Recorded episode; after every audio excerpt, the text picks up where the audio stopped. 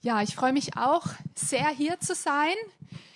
Ich kenne den Peter schon ein paar Jährchen und äh, unser Kontakt hat sich dann so ein bisschen verlaufen im Laufe der Zeit und umso schöner finde ich das, dass wir jetzt so in diesem Pastoralen wieder ab und zu Begegnungspunkte haben. Er hat schon bei uns in der Gemeinde gepredigt und uns sehr, sehr gesegnet.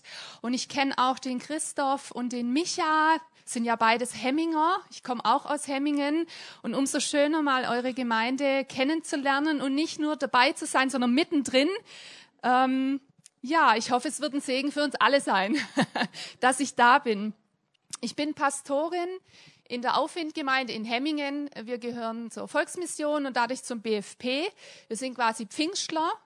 Und ich finde es klasse, auch mal in einer charismatischen Gemeinde predigen zu dürfen. Da wir mal schauen, ob ich nochmal eingeladen werde, wie es war für euch. Ja, ich habe drei Kinder. Zwei davon sind heute mitgekommen, worüber ich mich sehr freue. Bin verheiratet seit äh, 17 Jahren. Ich musste kurz rechnen. Seit 17 Jahren. Und ich finde es super, dass mein Mann da ist. Er konnte ganz spontan seinen Lobpreisdienst tauschen. Er macht nämlich das, was Peter heute gemacht hat, normalerweise bei uns, nämlich den Lobpreis leiten. Und deswegen habe ich auch ein bisschen Ahnung davon. Und ich muss sagen, ihr habt es wirklich genial gemacht. Euer ganzes Team so wunderbar in die Anbetung geführt. Ähm, ich bin am Schluss wirklich auf den Knien gewesen, weil Gott so da war und äh, habt einen super Job gemacht, echt mit anbetendem Herzen. Vielen Dank dafür. Und auch eigene Lieder habt ihr gesungen. Wow. Von Peter und Christoph. Selbstgeschriebene Lieder ist immer gut, denn es heißt ja auch schon, singt dem Herrn ein neues Lied. Also, ihr seid gesegnet mit vielen tollen Leitern in eurer Gemeinde. Schätzt euch glücklich. Ich möchte mit euch heute gemeinsam eine Geschichte anschauen, die Jesus mal erzählt hat. Und zwar hat diese Geschichte ganz neu und nochmal von einer anderen Seite mein Herz berührt. Und zwar ist es die Geschichte vom verlorenen Sohn. Und meine Predigt steht heute unter dem Motto Herzenssache.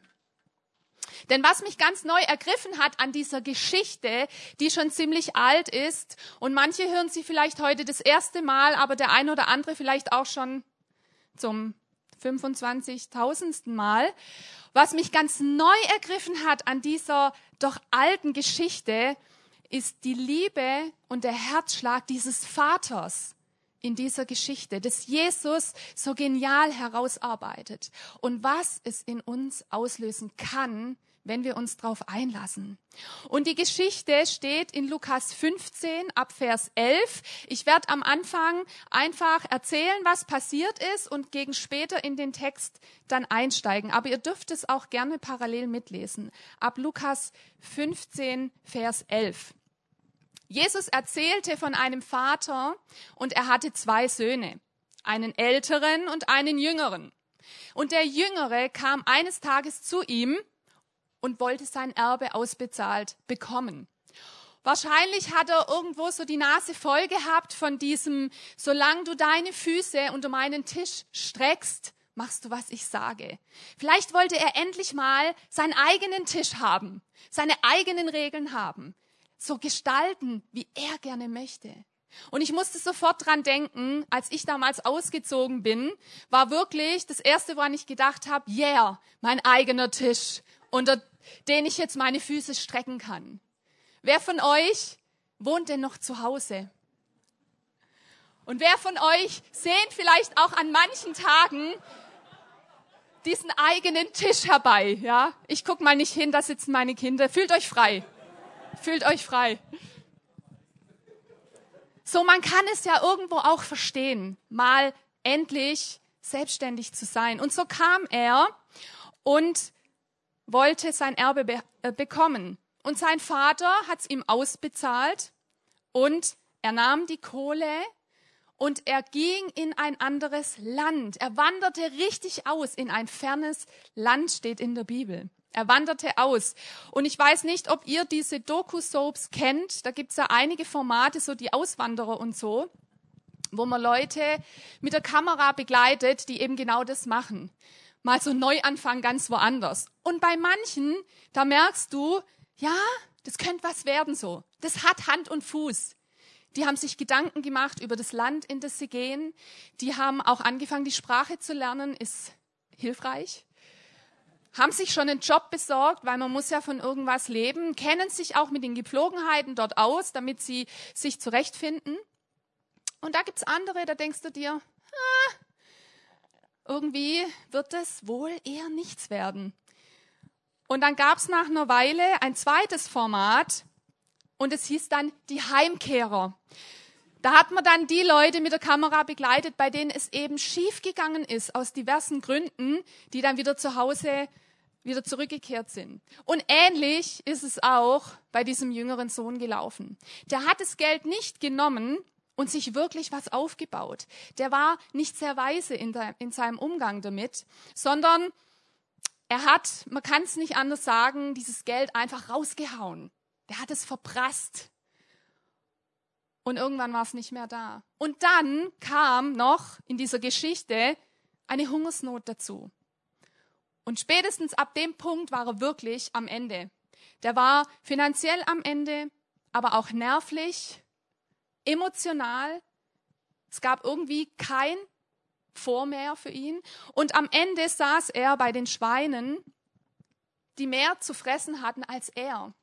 Und wie er da so saß an diesem Punkt, wirklich an diesem untersten Punkt für ihn, da erinnerte er sich an sein Zuhause und an seinen Vater. Und bei dem Gedanken an Zuhause bekommt er Sehnsucht. Und er denkt vor allem über diesen liebevollen und großzügigen Umgang seines Vaters nach. Auch mit seinen Arbeitern, die dieser Vater hatte. Sogar mit den Tagelöhnern, also den Zeitarbeitern, die immer nur für kurze Zeit, wenn man sie brauchte, gekommen sind. Selbst da war er großzügig und, und wirklich gut in seinem Umgang mit ihnen. Und er denkt sich, Mensch, die haben sogar mehr zu essen, die Arbeiter meines Vaters, als ich jetzt hier. Und ich sterbe vor Hunger. Und vielleicht hat er auch ein bisschen gedacht, ich möchte zurück zu meinem Papa. Und er beschloss an diesem Punkt, nach Hause zu gehen. Und ich möchte nicht wissen, mit welchen Bauchschmerzen der nach Hause gegangen ist. Ich möchte nicht wissen, wie peinlich ihm das war, plötzlich wieder auf der Matte zu stehen und so abgerissen noch dazu. Wahrscheinlich hat er eine ziemlich große Klappe gehabt, als er gegangen ist, so. Yeah, jetzt mache ich's. Ihr werdet schon sehen, wohin ich's noch bringe. Und, und dann plötzlich steht er wieder so da. Ich denke, er hat sich auch schuldig gefühlt seinem Vater gegenüber, dass er so hoppla hopp einfach gegangen ist. Wie wird sein Vater wohl reagieren, wenn er wieder nach Hause kommt? Und so bastelt er sich so Worte zurecht, schon vorher, was er sagen möchte, wenn er seinem Vater gegenübersteht. Und er sagt, hey, ich möchte da hingehen und ich möchte sagen, Vater, ich habe mich schuldig gemacht vor dir und vor Gott. Also er hat an diesem Punkt echt erkannt, ich habe was falsch gemacht. Und er denkt sich, ja, und dann sage ich noch, hey, ich bin's nicht mehr wert, dein Sohn zu sein. Aber bitte, bitte, stell mich doch als einen Tagelöhner ein. Lass mich für dich arbeiten und behandle mich einfach wie deine Arbeiter. Nimm mich als Arbeiter wieder auf. Denn das Problem war ja nicht nur, dass er einfach gegangen ist mit seinem Erbe und so, sondern das war zur damaligen Zeit so mit diesem Auszahlen des Erbes als der Vater noch lebte, hat er sich komplett auch als Sohn vom Vater gelöst. Das heißt, er war de facto nicht mehr Sohn. Und er hat auch auf jegliches spätere Erbrecht damit verzichtet. Und wie könnte er da jetzt wieder kommen und sagen, nehme ich wieder als Sohn? Und an dem Punkt möchte ich gern mit euch in den Text einsteigen, wo wir seine Rückkehr lesen und die Reaktion des Vaters. Und zwar in Lukas 15, ab Vers 20. Da lesen wir, er war noch weit entfernt, als sein Vater ihn kommen sah. Voller Liebe und Mitleid lief er seinem Sohn entgegen, schloss ihn in die Arme und küsste ihn. Sein Sohn sagte, und jetzt kommt es, was er sich zurechtgelegt hat. Vater, ich habe gesündigt gegen den Himmel und auch gegen dich, und ich bin es nicht mehr wert, dein Sohn zu heißen. Aber sein Vater sagte zu den Dienern, Schnell bringt die besten Kleider im Haus und zieht sie ihm an, holt einen Ring für seinen Finger und Sandalen für seine Füße und schlachtet das Kalb, das wir im Stall gemästet haben, denn mein Sohn hier war tot und er ist ins Leben zurückgekehrt. Er war verloren, aber nun ist er wiedergefunden und ein Freudenfest begann.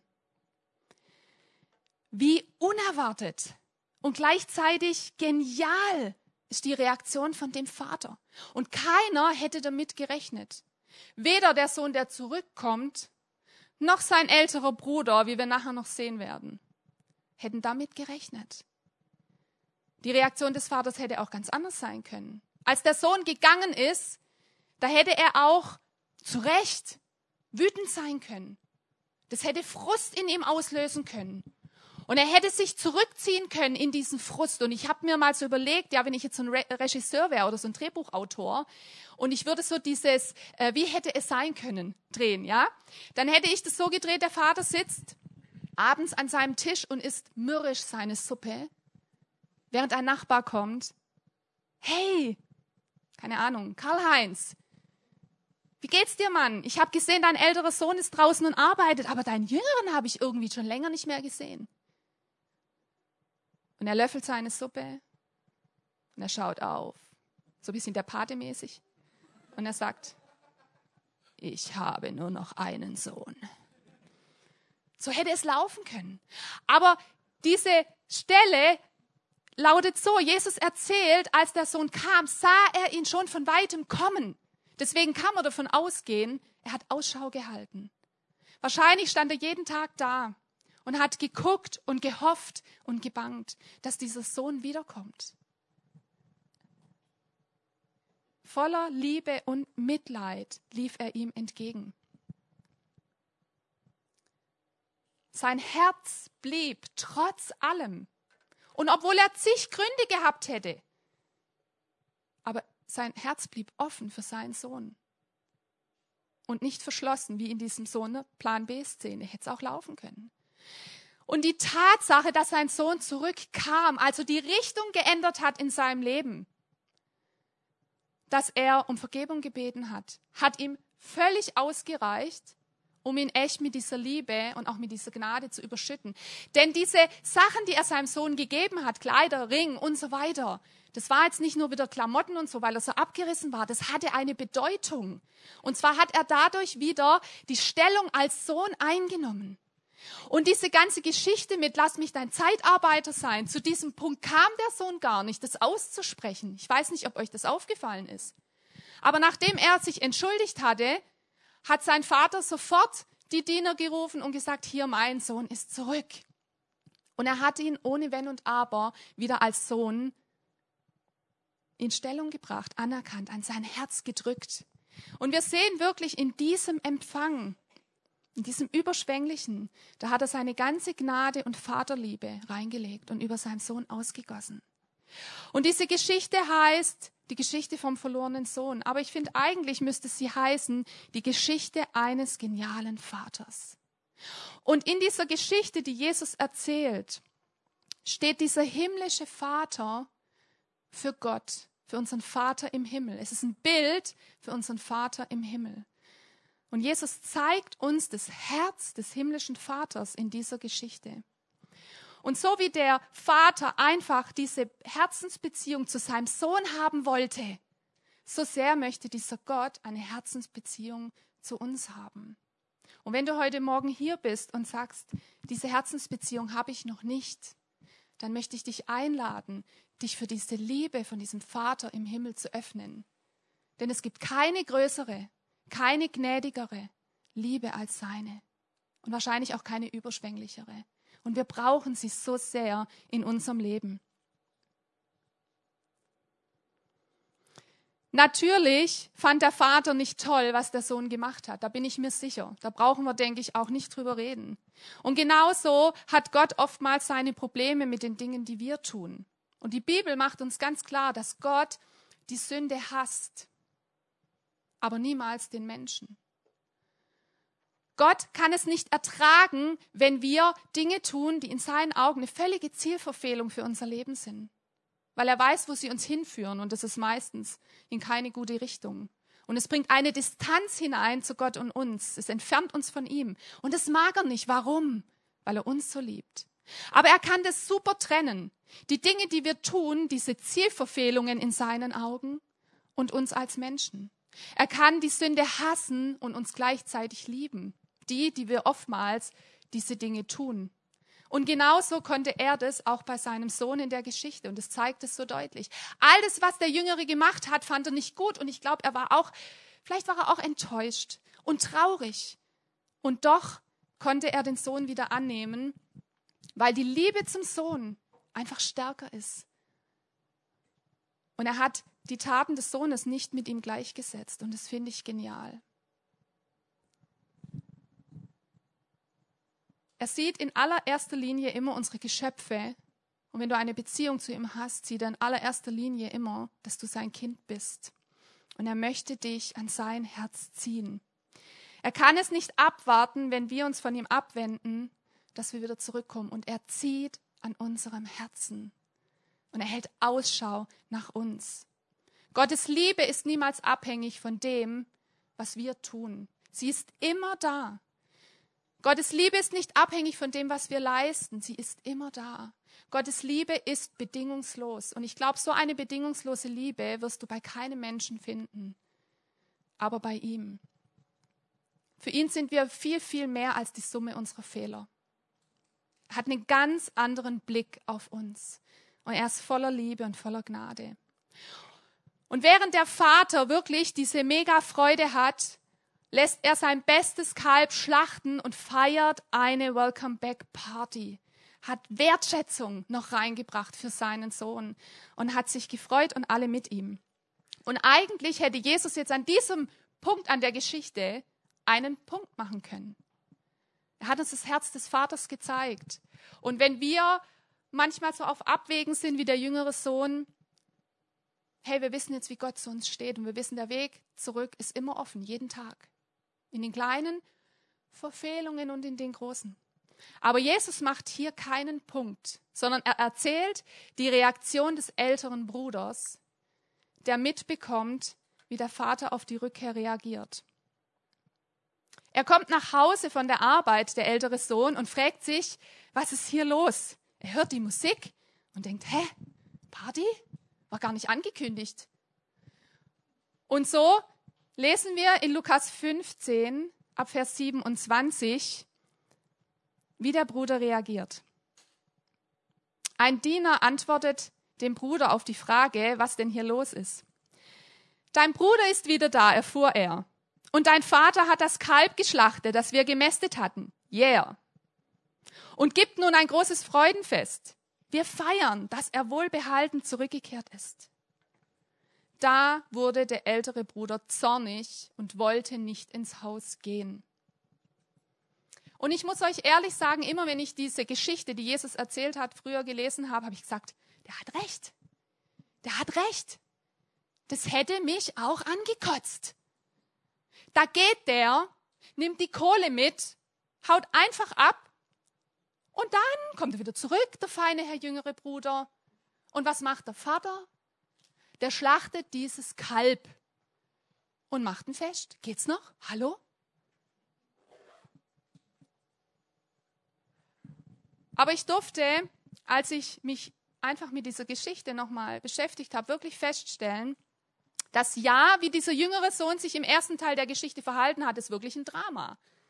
Das Drama im ersten Teil der Geschichte. Aber was jetzt der ältere Sohn macht, ist tatsächlich das Drama im zweiten Teil der Geschichte.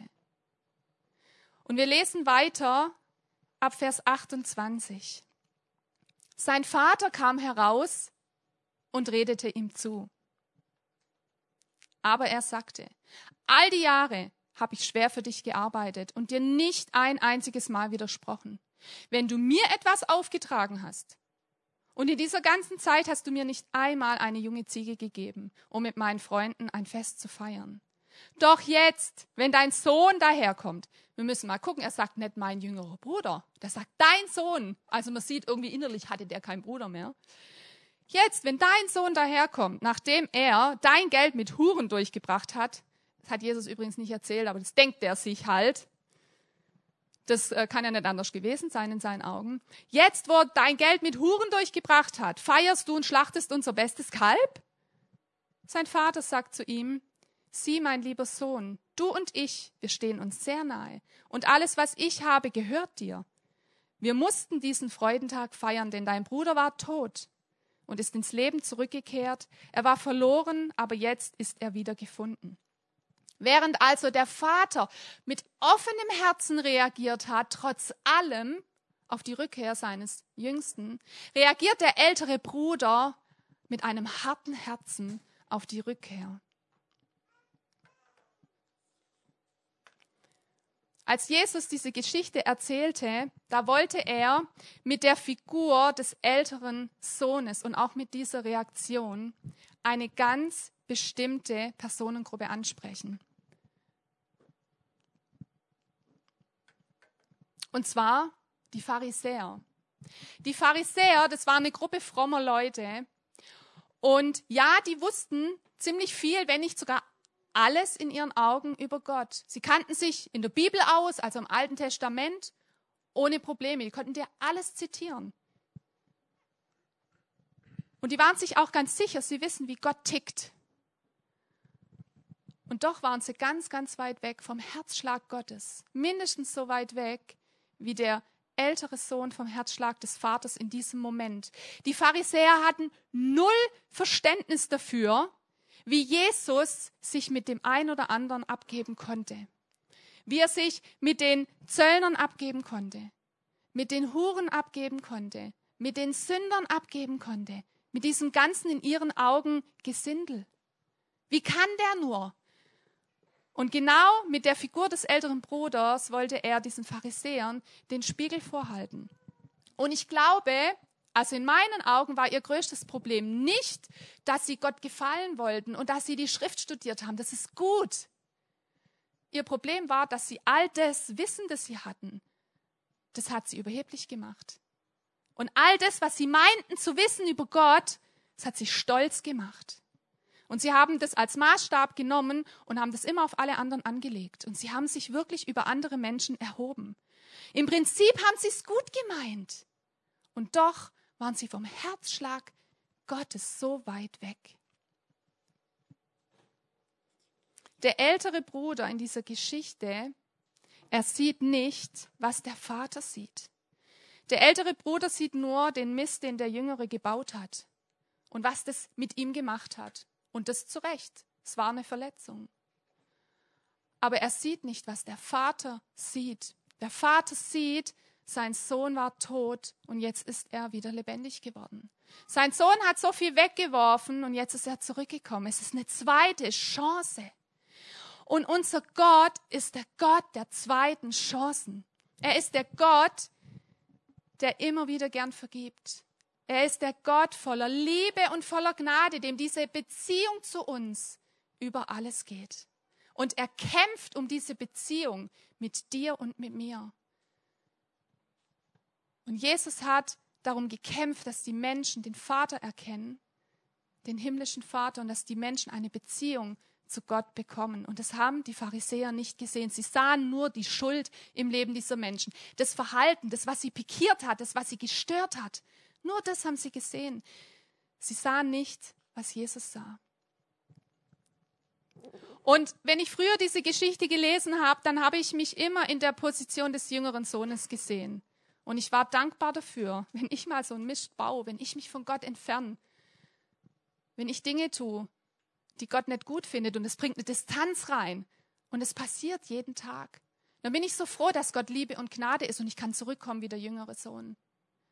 Und als ich diese Geschichte nochmal gelesen hatte in letzter Zeit, da ist mir plötzlich aufgegangen, Moment mal, bin ich nicht aber auch so oft wie der ältere Bruder in diesem Gleichnis? Nehme ich nicht so oft auch diese innere Haltung ein, ohne das zu merken? Denn das Fehlverhalten des älteren Sohnes liegt in seiner Haltung, in seinem Herz seinem Bruder gegenüber. Ich habe neulich eine Geschichte gehört von einer großen Zeitung und sie hat ganz, ganz groß auf dem Titelblatt so einen Aufhänger gehabt. Was ist eigentlich los mit dieser Welt? Stand da oben drauf. Und dann hat ein Leser geantwortet mit nur einem einzigen Wort. Ich. Was ist eigentlich los mit dieser Welt? Wo liegt das Problem? Kriege, Hungersnöte, Streit. Was ist los? Und er schreibt, ich bin los. Ich bin das Problem.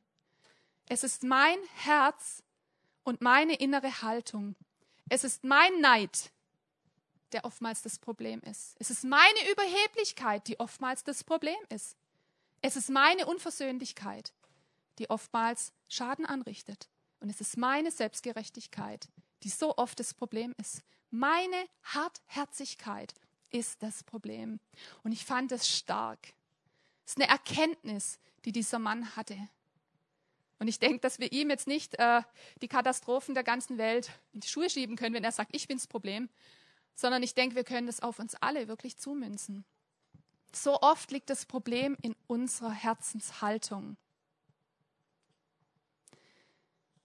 Wisst ihr, wir alle machen immer wieder Fehler und deswegen leben wir alle auch aus derselben Gnade. Der ältere Sohn hat aus genau derselben Gnade gelebt, wie der jüngere sie bekommen hat, als er nach Hause gekommen ist. Und ich lebe aus genau derselben Liebe und Gnade von Gott, wenn ich wieder Mist gebaut habe, wie der andere, den ich dann angucke und denke, ah, war ja klar bei dem. Wir leben alle aus derselben Gnade, weil wir alle immer wieder schuldig werden vor Gott. Und es passiert auch so oft, dass wir uns gegenseitig damit verletzen. Denn da, wo Menschen zusammenkommen, da menschelt's halt. Menschen sagen unbedachte Dinge, das passiert. Auch ich sag unbedachte Dinge, es passiert. Menschen tun Dinge, die mir nicht immer gefallen. Okay, ich tue manchmal auch Dinge, die Menschen nicht gefallen. So viele Menschen haben Macken. Ich könnte euch jetzt Stories erzählen. Aber ganz viele Menschen könnten auch Stories über meine Macken erzählen. Menschen verletzen uns, das stimmt und es tut weh. Und wir verletzen Menschen, das stimmt auch und es tut ihnen weh. Menschen enttäuschen uns und wir enttäuschen Menschen.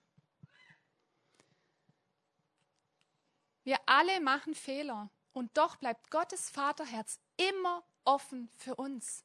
Sein Herz verhärtet sich nicht. Seine Haltung uns gegenüber bleibt immer offen und er hält Ausschau nach uns. Und wir Menschen neigen aber dazu, unsere Herzen ziemlich schnell zu verschließen, wenn wir verletzt werden, wenn wir enttäuscht werden oder wenn Menschen schlichtweg auch nicht unseren Vorstellungen entsprechen oder nach unseren Vorstellungen handeln. Wir neigen dazu, unser Herz vor Menschen zu verschließen, die wir seltsam finden. Ich meine, was hatten die heute schon wieder an? Geht man so in Gottesdienst? Also echt jetzt, ich würde so nicht in Gottesdienst gehen. Also ich rede jetzt natürlich nicht von euch, gell? Rein, rein fiktiv. Wir verschließen unsere Herzen, wenn wir Menschen uncool finden. Wir verschließen schnell unsere Herzen, wenn Menschen uns neidisch machen auf das, was sie sind, was sie haben. Ich möchte euch eine kleine Story aus meinem Leben erzählen. Und ich habe aber den Namen der Person geändert. Als ich noch jünger war, waren wir so eine Clique und wir sind ziemlich viel miteinander rumgehangen. Und da war auch ein Mädel dabei, die nenne ich heute mal Maren. Die Maren, wenn ich sie so mit drei Worten beschreiben müsste, würde ich sagen, überheblich, immer mit allem irgendwie durchkommend und von oben runter. Von oben herab, so habe ich sie erlebt. Und irgendwo, es hätte funktionieren können zwischen uns, wenn nicht diese Momente gewesen wären. Ich war schwanger mit meinem ersten Kind und sie fragt mich so, na, Geht er in Urlaub dieses Jahr? Und ich sage, ja, wir gehen nach Bayern, wandern. Und sie sagen, uh -huh. Und dann dachte ich gleich, oh, jetzt muss ich mich rechtfertigen, gell? Ja, weil weißt, äh, wenn was mit dem Kind ist, ich würde halt gerne so in Deutschland bleiben, damit ich dann auch gleich zu einem Arzt kann und mit Krankenversicherung Ausland ist mir ein bisschen zu heiß. Oh, gerade nochmal, gerade nochmal die Kurve kriegt. Und sie guckt ihren Verlobten an und sagt zu ihm, während ich neben ihr sitze, Mensch, hoffentlich werden wir nicht auch mal so spießig. Und ich dachte so, wow, hallo, du siehst schon, dass ich direkt neben dir sitze? Da geht's noch? Ja, so war die. Und das waren so die Momente, wo ich gemerkt habe, wie mein Herz zugeht. Und diese ganzen Gedanken, also so, wenn man so einen Comic zeichnen würde, wären so diese, äh, wo immer so die ersten Buchstaben und dann sieht man es wieder nicht mehr und so, weil man diese Worte eigentlich nicht ausspricht. Ja, so, ich habe gemerkt, wie mein Herz gesagt hat.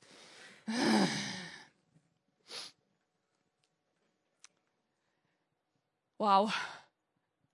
Und gab noch viele, viele Begebenheiten, die ich mit ihr hatte. Sie hat sich dann, sie war so auf dem Weg auch Gott kennenzulernen und so auch mit über uns und kam auch mit in die Gemeinde. Und ich war dann auf so einem ziemlich coolen Festival. Das ist das äh, Freakstock von den Jesus Freaks. Da gibt's so Musik und Predigten und Gottesdienste. Und damals hat man sich noch nicht so einen Podcast geholt oder so MP3, sondern da ist man an den Stand gegangen hinterher und hat sich Predigtkassetten gekauft.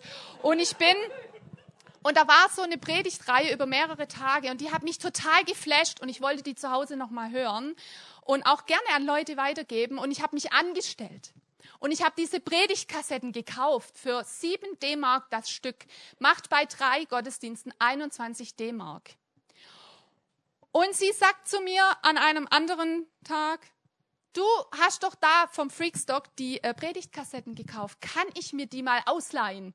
Und ich dachte so, also eigentlich, ich dachte noch so an diese andere Begebenheit. Und dann dachte ich, ja, okay. Ich dachte, vielleicht nützt es ja was, ja. Vielleicht. und ich habe ihr diese Kassetten gegeben und ich habe sie bis zum heutigen Tag nicht wiedergesehen.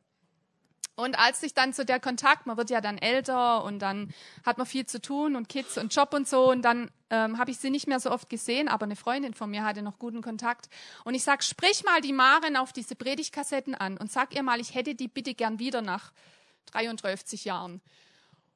Und meine Freundin kam zurück und ich sag, und hast du meine Kassetten dabei? Hast du sie angesprochen? Ja, ja, ich habe sie schon angesprochen. Ich sollte ja auch was ausrichten. Dann sage ich, okay, wenn du was von ihr willst, sollst du gefälligst selber zu ihr gehen. Und dann dachte ich mir, ja, die Marin und ich, das wird nichts mehr.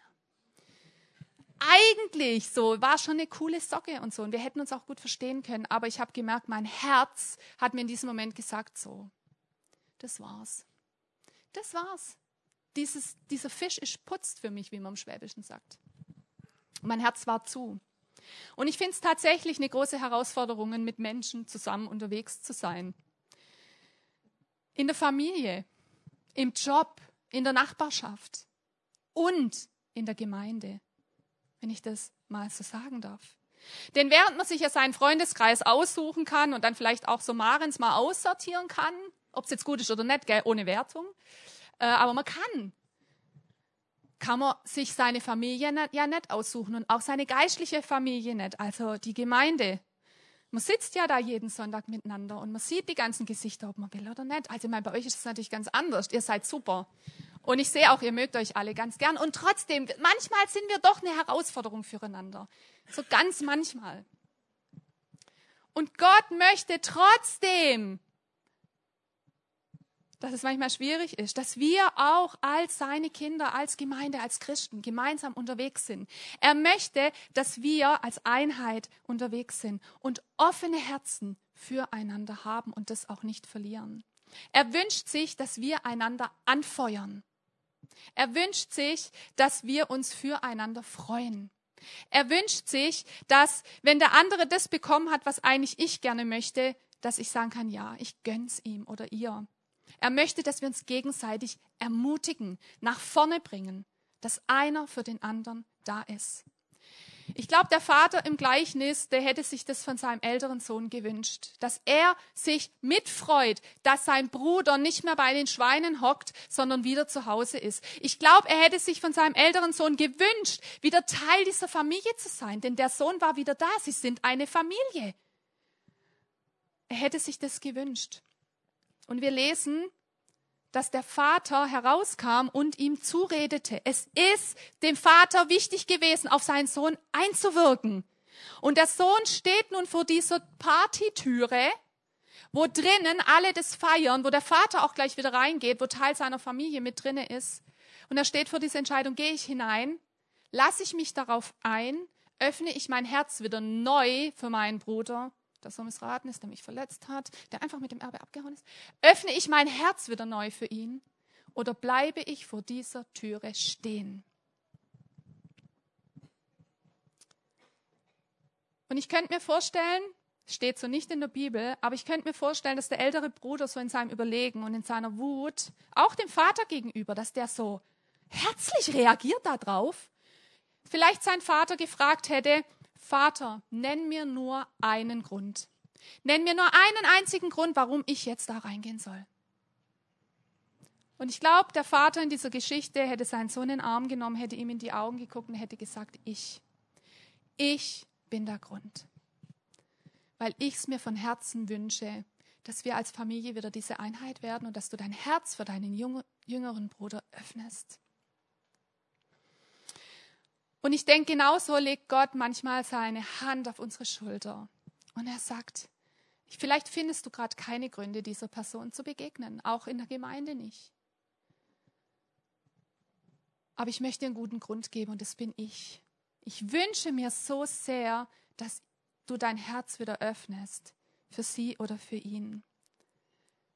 Und er möchte unsere Herzen immer wieder im besten Sinne weich klopfen. Für unsere Mitmenschen, für unsere Geschwister in der Gemeinde, für unsere Arbeitskollegen.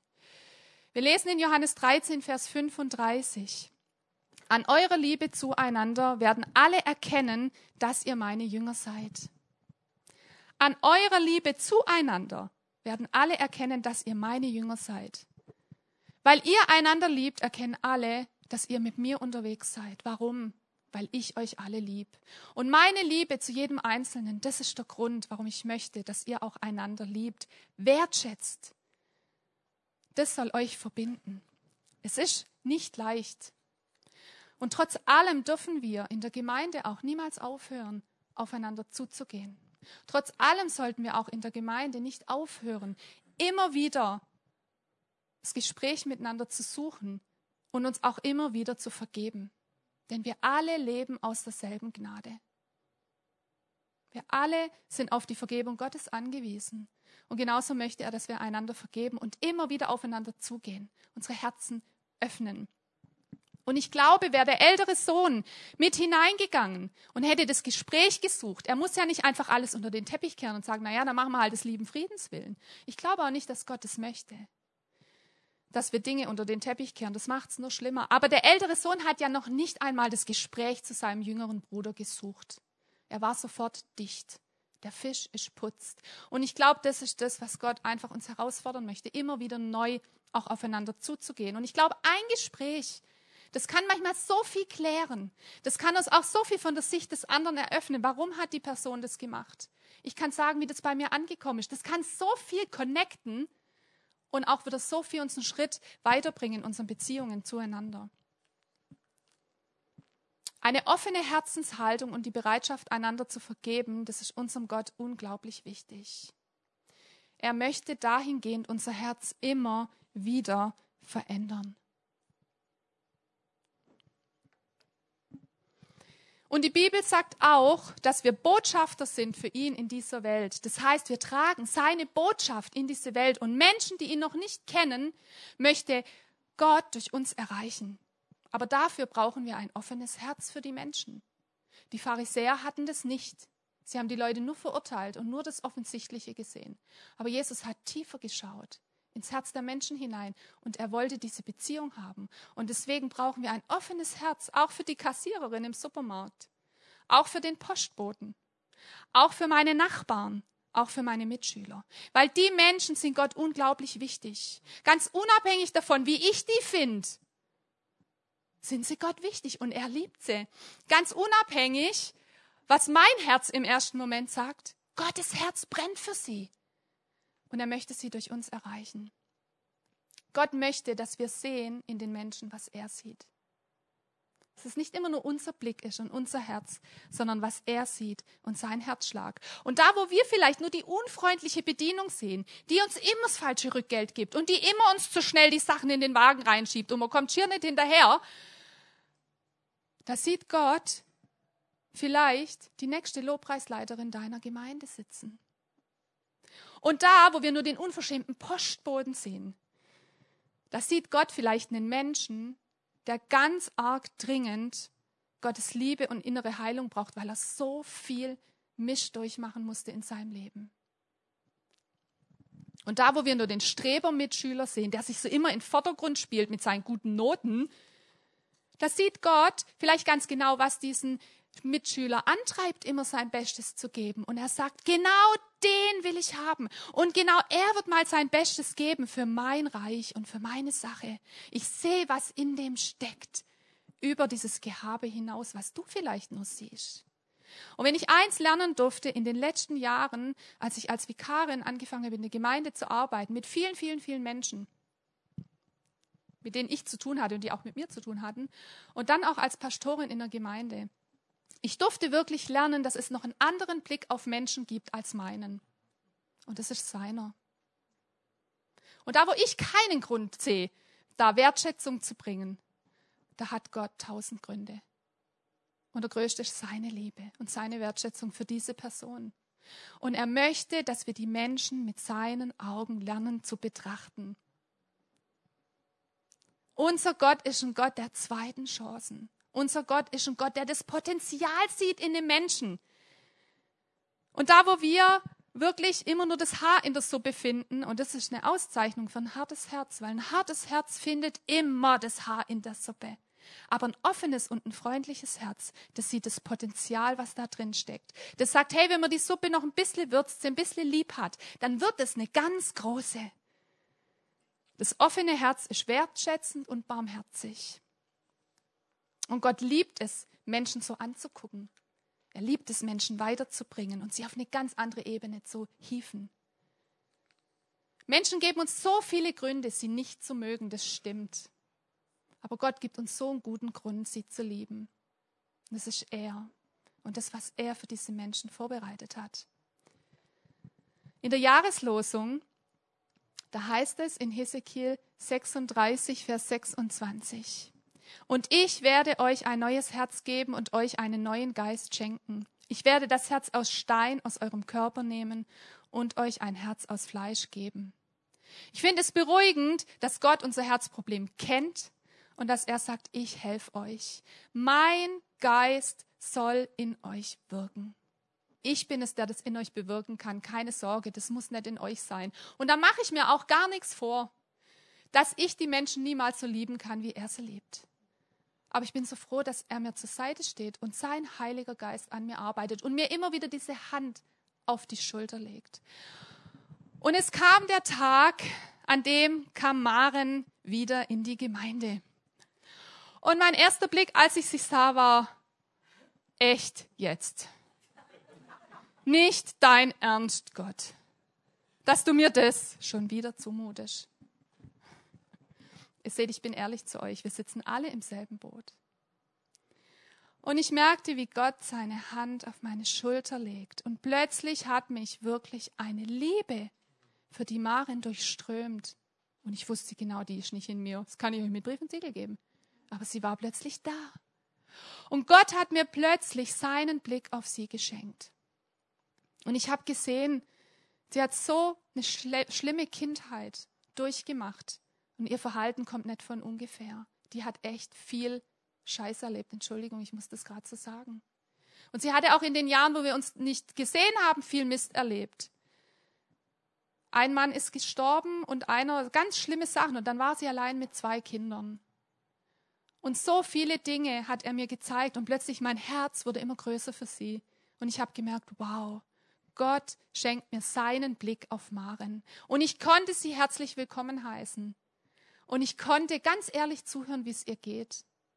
Und ich konnte für sie beten zu Hause und sie segnen. Und jedes Mal, wenn sie in die Gemeinde kommt, dann merke ich, von diesen alten Gefühlen ist nichts mehr da. Weil Gott hat mein Herz verändert, indem er mir seine Liebe und seinen Blick für sie geschenkt hat. Und das Gebet, das ich fast jeden Tag bete, und das möchte ich euch ans Herz legen, ist, Herr, lass mich die Menschen mit deinen Augen sehen. Klopf mein Herz weich. Und manchmal denke ich an spezielle Menschen und sag, schenk mir deinen Blick auf die Person. Gib mir einen guten Grund. Gib meinem Herzen einen Anstoß, dass es sich öffnet. Hilf mir. Und ich merke, Gott liebt es, auf solche Gebete zu reagieren. Weil die Schwäche, die wir haben, das Herzproblem, das ist nicht unser, unser Problem, weil wir es alle haben. Das ist auch nicht das, was Gott stört. Aber dass wir da drin verharren und sagen, es ist halt so. Und wir haben immer gute Gründe. Ich glaube, das ist das, wo er uns gerne weiterbringen will. Und es ist okay, zu ihm zu sagen, ich habe mit dieser und dieser Person meine Schwierigkeiten. Mit gutem Grund. Das macht Gott nichts aus. Aber wenn wir dann sagen, Herr, hilf mir, klopf mein Herz weich, gib mir Liebe für diese Person und zeig mir, wie ich sie wertschätzen kann. Der Peter war bei uns in der Gemeinde und hat gepredigt und hat gesagt, Wertschätzung baut eine Brücke zwischen Menschen und es verändert die Atmosphäre. Und es stimmt. Wenn ich auf Leute zugehen kann, mit der Liebe Gottes in meinem Herzen, dann ist plötzlich die ganze Atmosphäre eine andere. Und dann kann Gott wirken und dann kann Gott Großes tun, auch durch uns. Und ich möchte euch einladen, wenn wir jetzt noch in Lobpreis gehen, da auch wirklich ehrlich zu sein zu Gott. Das ist überhaupt nicht schlimm. Er kennt es. Er kennt unsere Gedanken ja sowieso. Aber ich möchte dich einladen, vielleicht der ein oder andere Person, die jetzt hochgepoppt ist während der Predigt in deinem Inneren, dann bring sie zu Gott, segne sie und sag, Herr, hilf mir. Schenk, dass ich sie mit deinen Augen sehen kann. Was siehst du in dieser Person, was ich nicht sehen kann? Schenk, dass mein Blick über ihr Fehlverhalten hinausgeht. Hilf mir, Herr, und er wird dir antworten.